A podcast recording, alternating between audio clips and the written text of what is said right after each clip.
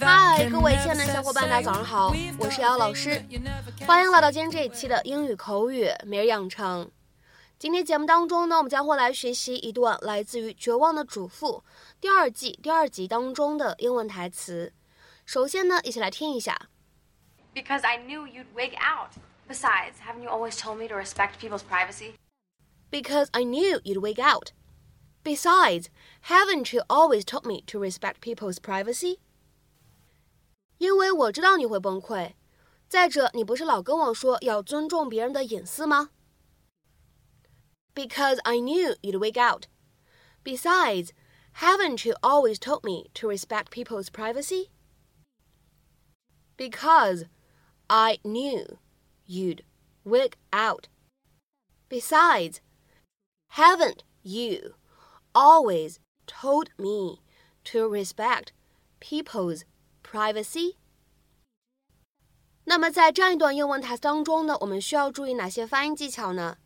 首先呢，第一处，because I 放在一起呢，非常自然的连读，我们呢可以读成 because I，because I。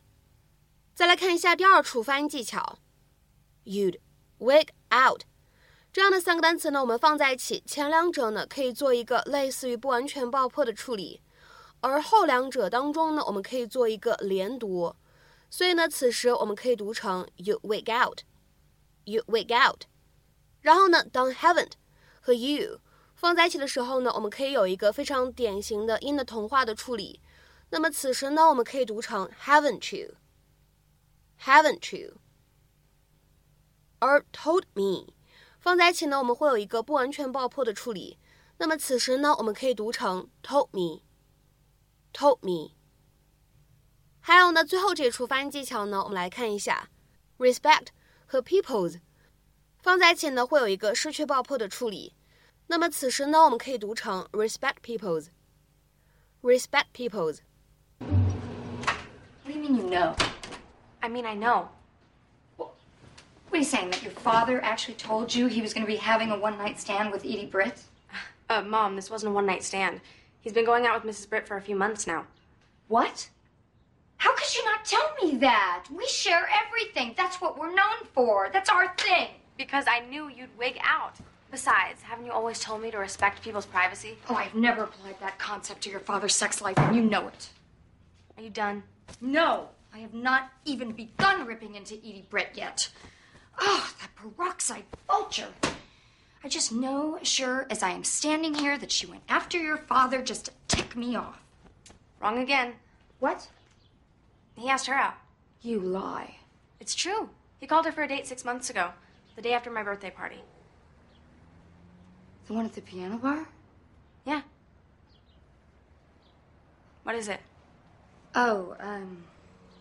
You, your father just came over that day and told me some stuff.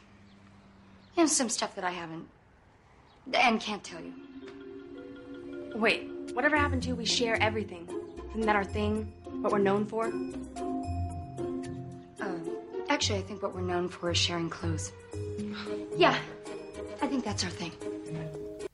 今天节目当中呢，我们来学习一下视频当中的这样的一个非常常见的口语表达，叫做 wig out。 那么这样的短语什么样的意思呢？我们来看两条不同的英文解释。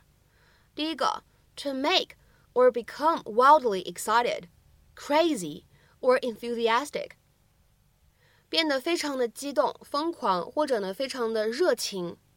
下面呢，我们再来看一下第二条英文解释。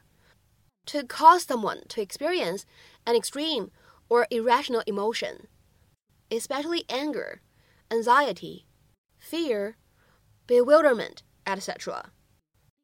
让某个人表现出一种很极端、不理性的情绪，尤其是愤怒、焦虑、恐惧、迷惑等等。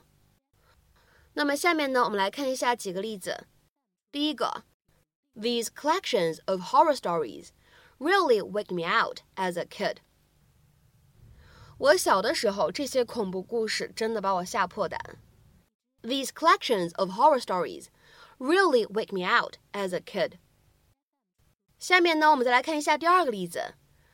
Nothing wigs out my parents like missing my curfew without telling them where I am. 我过了宵禁时间都没回家，也没告诉我爸妈我在哪儿，这真的把他们吓坏了。Nothing wigs out my parents like missing my curfew without telling them where I am. 下面呢，我们再来看一下第三个例子。I waked out when I saw the lion.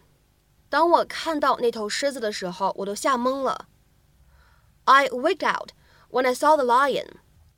那么讲到这里呢，我们补充一点，这样的一个动词短语呢，wake out，它呢其实会有一个对应的形容词表达，叫做 waked out。